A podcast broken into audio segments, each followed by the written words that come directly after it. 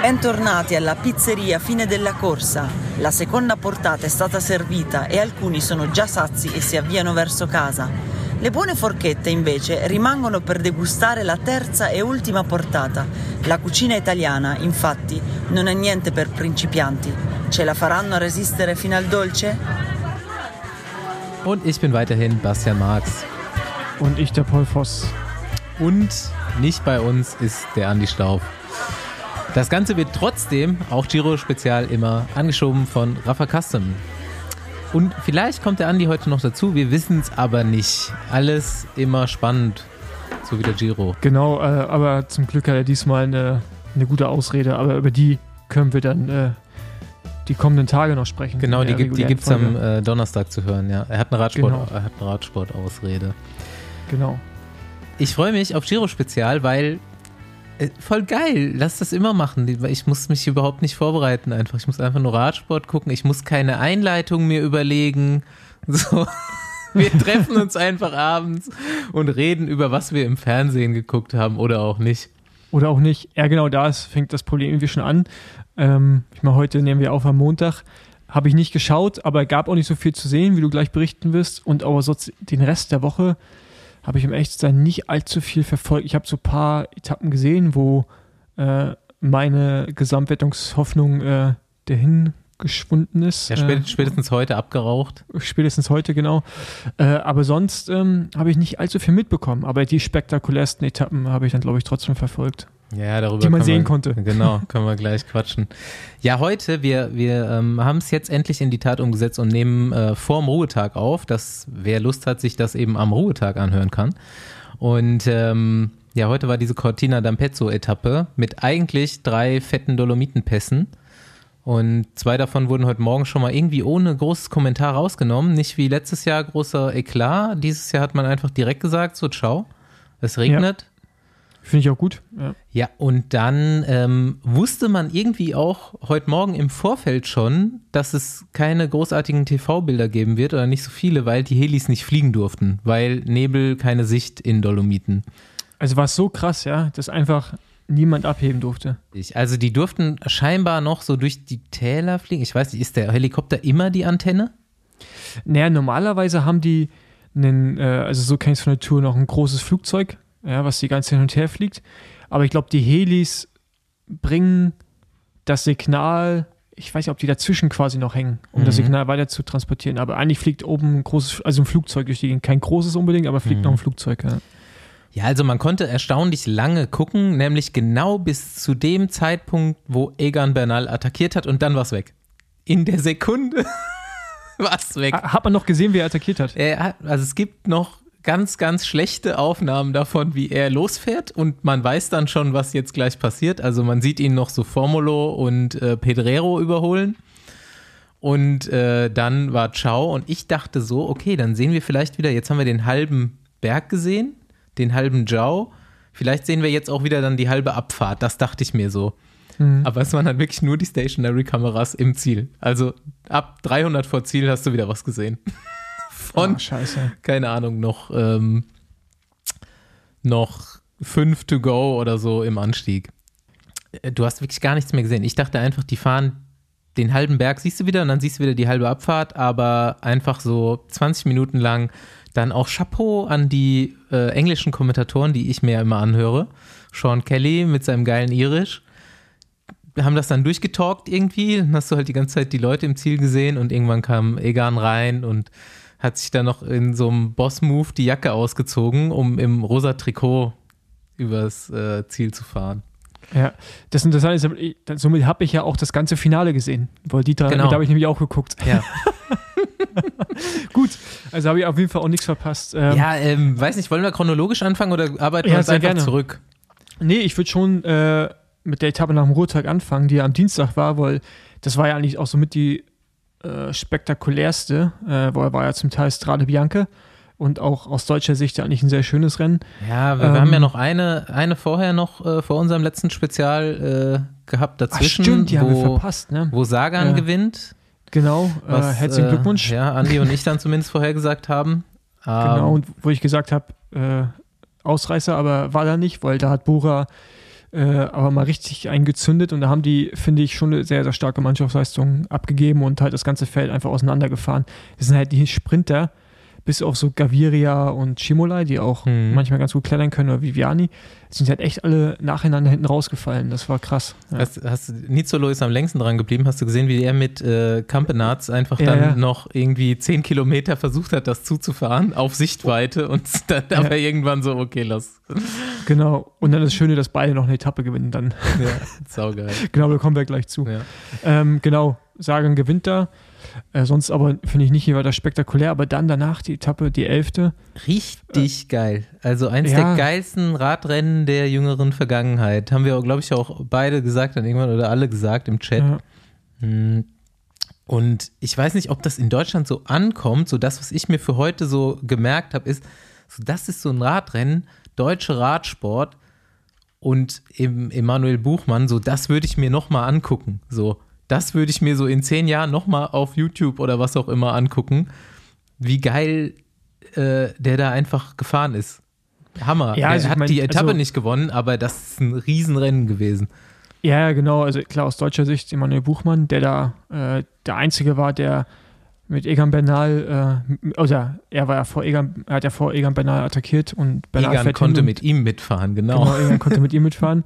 Und ähm, aber auch vorher äh, Filippo Garna, der da einfach wie so ein Moped immer in diese Stücke reingefahren, diese Schotterstücke oder auch aus den Mhm. Schotterstücken raus und dadurch einfach das ganze Feld auseinandergefahren hat. Äh, auch wie eine äh, Machtdemonstration von Ineos man, muss, man muss tatsächlich sagen, Ja. die Initialzündung kam von Track.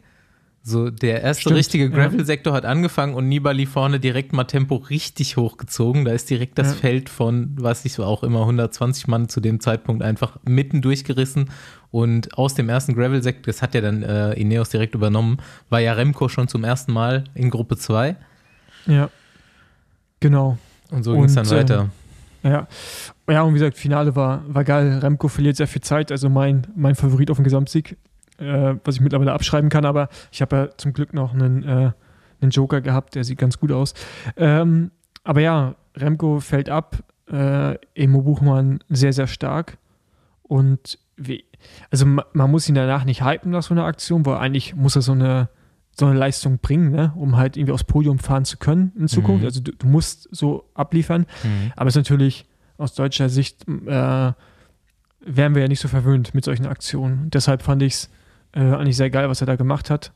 Und äh, man muss es halt auch machen können. Von daher äh, Eben auf, dem, auf dem Niveau das machen zu können, ist halt schon krass. Und dann halt auch Genau. einfach alle der anderen Favoriten außer Bernal in Bedrängnis zu bringen, beziehungsweise da Zeit äh, verlieren zu lassen, ist schon krass. Und ich glaube ja sowieso, dass seine Form oder so die Taktik dann von Bora ist ja immer relativ konservativ in solchen dreiwöchigen eher auf dritte Woche getimt war, was wir jetzt leider nicht mehr gucken können. Ja, genau. Aber ja, wie gesagt, starkes Rennen und äh, auch äh, ein, ein Neoprofi, glaube ich sogar, in sein, oder zumindest beim ersten Giro, der Mauro Schmidt gewinnt er direkt mal die, die Etappe und dann auch gleich so eine Etappe. Ist auf jeden Fall auch ziemlich geil. Äh, kann man noch in ein paar Jahrzehnten geile Stories erzählen. Auf jeden Fall. Genau. Dann der nächste Tag war ja so klassisch Ausreißer-Etappe. Äh, hab ich Ja, mich, nächsten Tag habe ich mich gefragt, wieso da eigentlich dann so ein Nicht-Angriffspakt im Feld bestand. Ja, ich glaube, weil man wusste, was kommt, ne? Und es war halt, ist auch wieder so der Zeitpunkt in der Rundfahrt, so bei dreiwöchigen Rundfahrt gibt es immer den Zeitpunkt, wo du auf einmal immer die gleichen Rennfahrer in den Spitzengruppen siehst. Hm. Also es sind irgendwie mal so 10 bis 20 Mann und die Hälfte davon ist eigentlich immer jeden Tag dabei. Also die, die mixen mal so durch, aber eigentlich sind es immer die gleichen Rennfahrer. Weil die einfach gute Beine haben. Ja, genau, weil denen das einfach entgegenkommt. So wie Ja. jetzt George Bennett hat man ab dann irgendwie auch jeden Tag gesehen, Ja. so gefühlt. Ähm, genau, und ähm, die hat ja der Andrea äh, Van, Van Dramme gewonnen von Age de Citroën und der halt auch, wie die Kommentatoren halt die ganze Zeit gesagt haben, der muss ja eigentlich sich nur ausruhen, mitfahren, weil der fällt auch bei Massensprints Top 5 und Top 8 und sowas. Aber der hat irgendwie auf jeden Fall auch mal ganz gut einen rausgelassen und äh, war am Ende des Tages einfach auch der Stärkste und hat da verdient gewonnen. Ähm, die Etappe war jetzt irgendwie nicht so spektakulär, wie ich es mir erhofft hätte äh, bei den Favoriten, aber dafür Spitzengruppe war auf jeden Fall äh, ganz stabil. Mir, mir hat der Australier ein bisschen leid getan. Der, ich, den Namen. Chris Hamilton. Chris Hamilton. Der, Ja, der fuhr da so mit und so auch so sein Gesichtsausdruck und so, Also der fuhr einfach auf den zweiten Platz. Ja, ja, klar. Kein, keine Chance Also ich meine, irgendwie. wenn du mit einem Fahrer ins Ziel kommst, der bei so Massensprints halt immer regelmäßig Top 10 fährst, dann hast du halt einfach, also der kann dann noch so breit sein, da musst du schon einen richtigen Stock Wird in den Speichen kriegen, damit schwierig. das nicht weg. Ja. Ja, dann haben wir noch äh, obligatorische äh, Nibali fährt ein bisschen schneller bergab Aktionen bekommen, ja, wo dann auch, ich weiß gar nicht, war das Gianni Moscon, ich glaube schon, ja. der sich da so ein bisschen verschätzt hat dann in der Kurve beim Hinterherfahren. ja. Genau, so Klassiker von Ja. Nibali, ja. Ja, mal gucken, Ähm. was die dritte Woche noch bringt. Aufs Podium fährt der nicht mehr, aber Nee, auf Podium fährt er nicht mehr, nee. aber, der, aber ich glaube, der kann für Ciccone noch äh, ein sehr wichtiger Helfer werden, ne? ja, oder noch mal eine Etappe schießen irgendwie. Oder beides halt, ja. Mhm.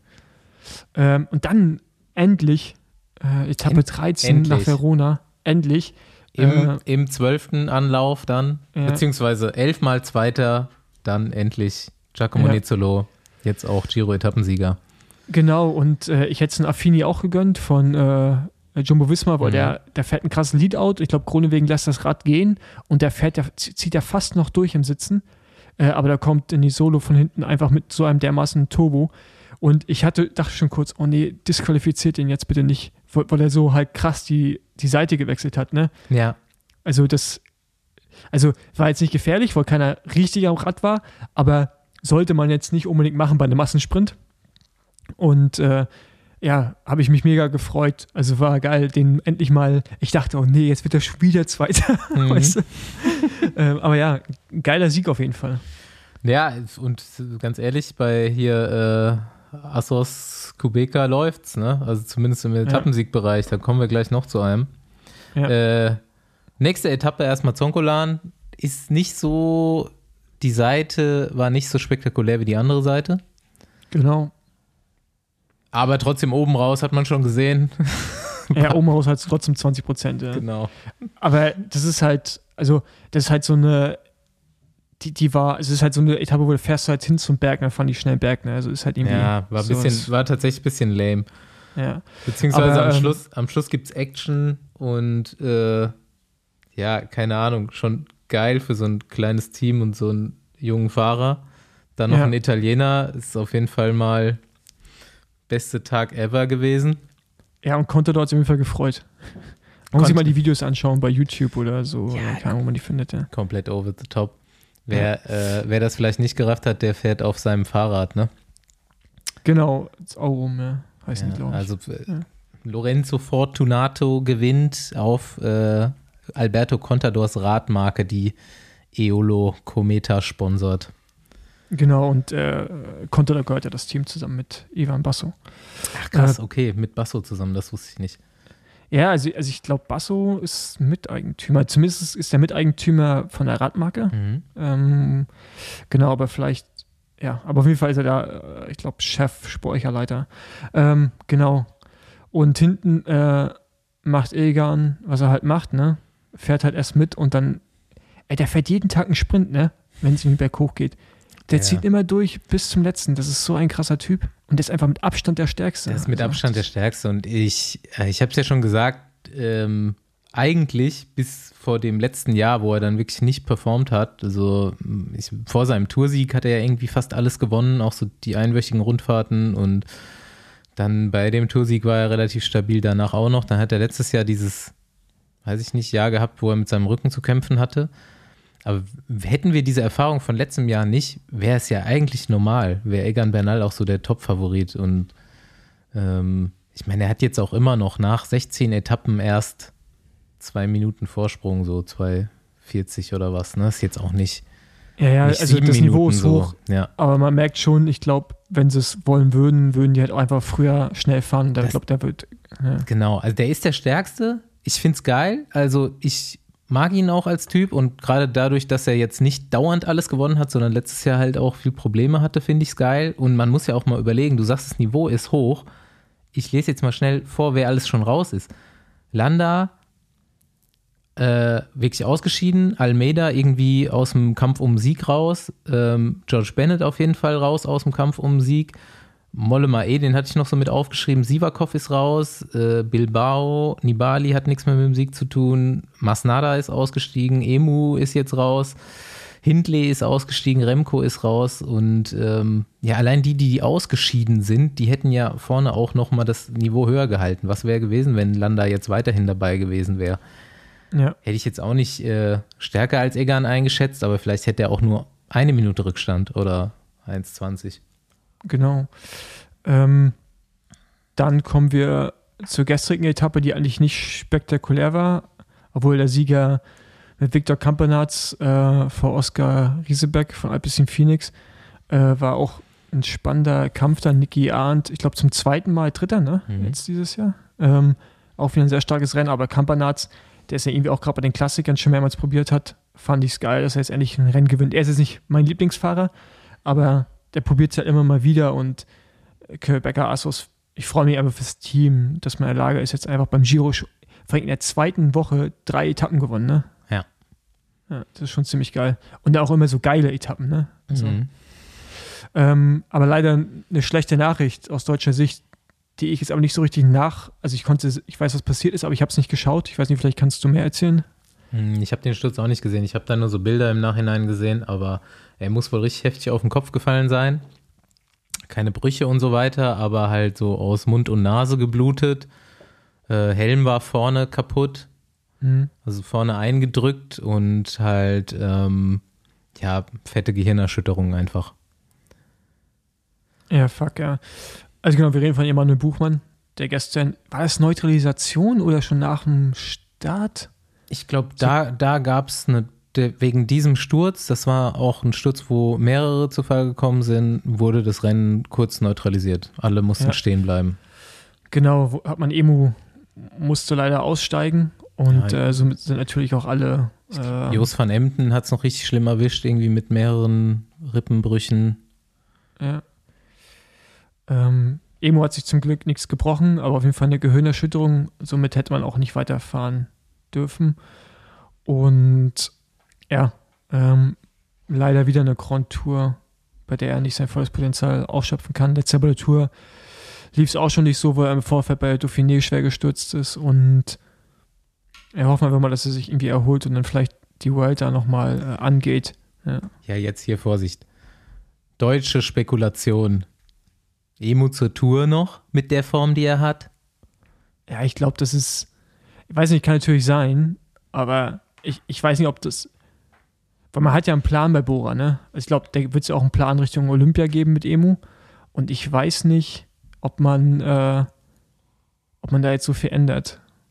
Also ihm fehlt ja quasi eine Woche vom Giro, äh, aber da war ja ein gewisser Formaufbau da Mhm. und ich weiß nicht, ob man das so, weiß nicht, also mich kann gut sein, aber ich glaube, er fährt Olympia und ähm, ich, ich glaube, Schachmann ist, fährt er die Tour Schachmann? Nee, ne?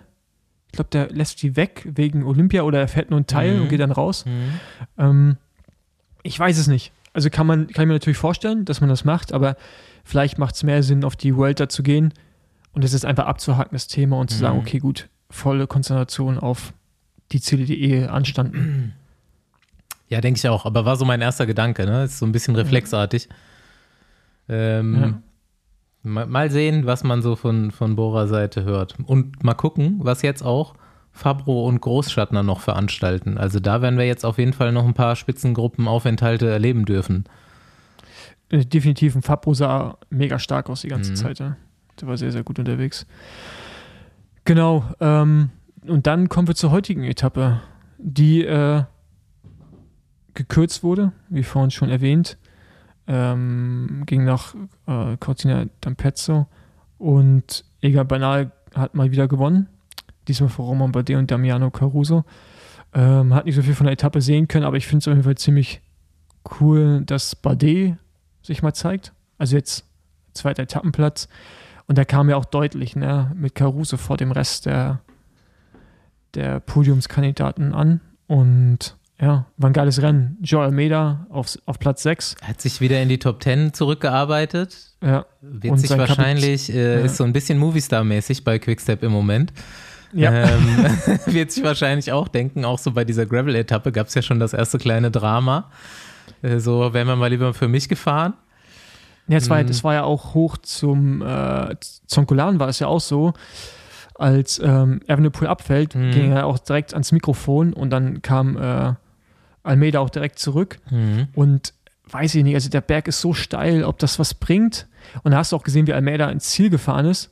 Oh, Also wirklich so komplett entspannt und Evenepoel hinten einfach voll am Limit Mit auf dem, Finger letzten, in der Nase, ja. äh, auf dem letzten Zahn. Ja, das sind doch jetzt mal wieder Besenwagen-Themen hier so. Ja.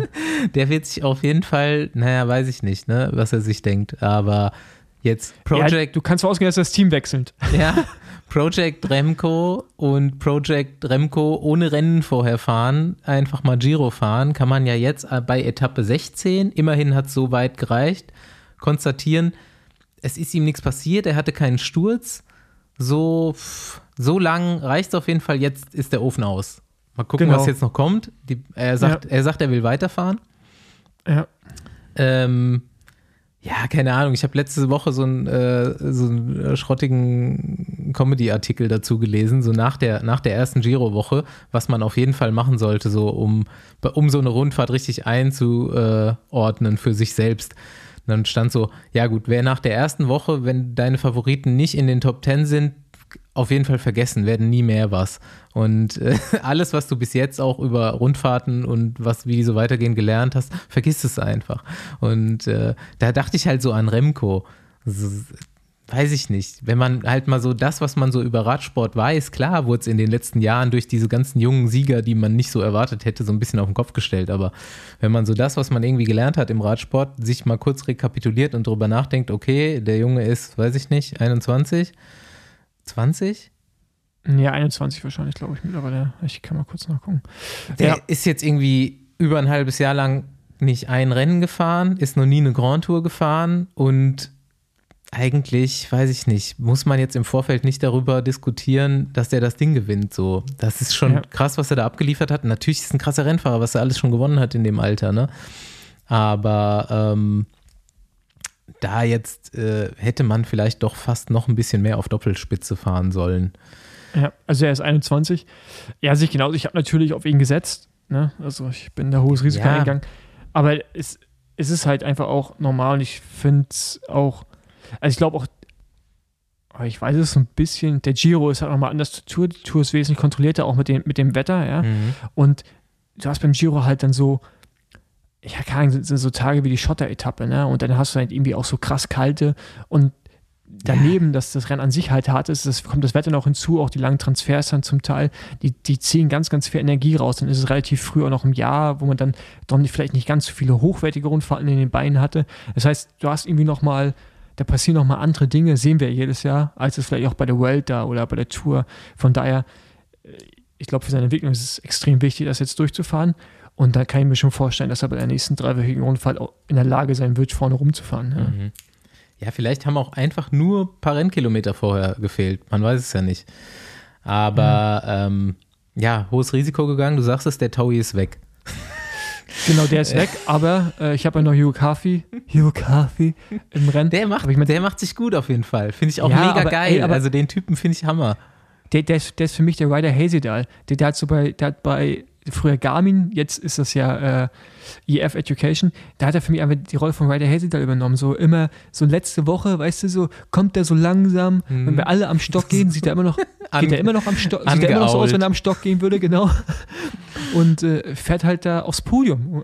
Er hat, er hat noch nicht mal äh, das Gesicht ausgepackt, wo das eine Auge in die andere Richtung guckt. So, das kommt noch. Genau. Also ich glaube, Sieg, wenn Bernal nichts passiert, sollte eigentlich relativ sicher sein.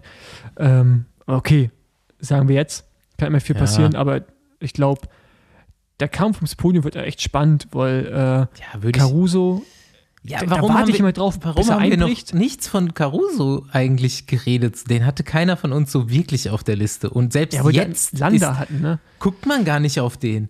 Der Nee, fährt der ist auf halt- den zweiten Platz, jeden Tag eigentlich so der stabilste von allen. We- Weißt du, wie der ist? Ein, ein Jahr wird doch André Amador auch Dritter, glaube ich, beim Giro. Oder Zweiter oder Dritter. Und der ist da irgendwie, der hat keiner so richtig, also es ist ernst genommen, aber man hat so, ja, okay, der ist halt da, aber der fällt schon noch ab. Land, ich glaube, so, ich glaub, ich glaub, ich glaub, so ist bei Caruso auch, wo man halt jetzt drauf wartet, dass der irgendwie. Der ist halt gut, aber weißt du, so, Ich, der ist kein, halt, keiner spekuliert über den. In keiner Ja, Sendung, genau. die man oder in keinem Tweet, den man so liest, ist der Name Caruso zu lesen. Alle Ja, reden über alle ja. möglichen. Jetzt so Roman Bardet, toll, okay, top. Ist jetzt auch wieder da. Yukasi arbeitet sich nach vorne. Caruso die ganze Zeit da. Das ist, als hätte der Camouflage-Rad-Trikot an. Den sieht man nicht. ja, genau. Und, ähm, und ich, der macht jetzt ja noch aktiver als Yukafi, aber über Kafi redet man vielleicht, vielleicht sogar schon mehr. Aber ja, also ich glaube, das Platz 2, 3 und so, das ist noch nicht safe. Sieg, würde ich sagen, wenn Ja. nichts weiter passiert, müsste eingetütet sein. Ja. Guck mal, ähm, was da jetzt in den letzten drei Tagen in der Gesamtwertung passiert ist, so, das wird noch komplett durchgeschüttelt da. Ja. Das, da kommen jetzt noch drei, vier so fiese Etappen und dann noch das Zeitfahren am Schluss, was auch irgendwie nochmal so Minutenabstände bringen wird auch. Bei den ganzen Dullis, die da nicht Zeit fahren können, die da vorne drin hängen. Ja. Und ähm, ja, ja, und dann, ich meine, auch heute die Etappe mit der Verkürzung und so, ganz ehrlich, beim Giro gibt es doch jedes Jahr Etappen, die abgesagt werden oder verkürzt oder so. Ne? Ist halt auch. Ja, gehört mit dazu, ne? weil es ist halt Mai und da, da schlägt das Ja. Wetter auch schon mal gerne um. Und selbst in Deutschland haben wir ja nicht gerade äh, sommerliche Temperaturen, von daher wird es in den Bergen natürlich äh, nicht viel besser sein. Aber ja, ich bin gespannt auf die letzte Woche und hoffe, dass ich äh, am kommenden Sonntag mehr aus persönlichen Erfahrungen berichten kann, weil ich mehr Etappen geschaut habe.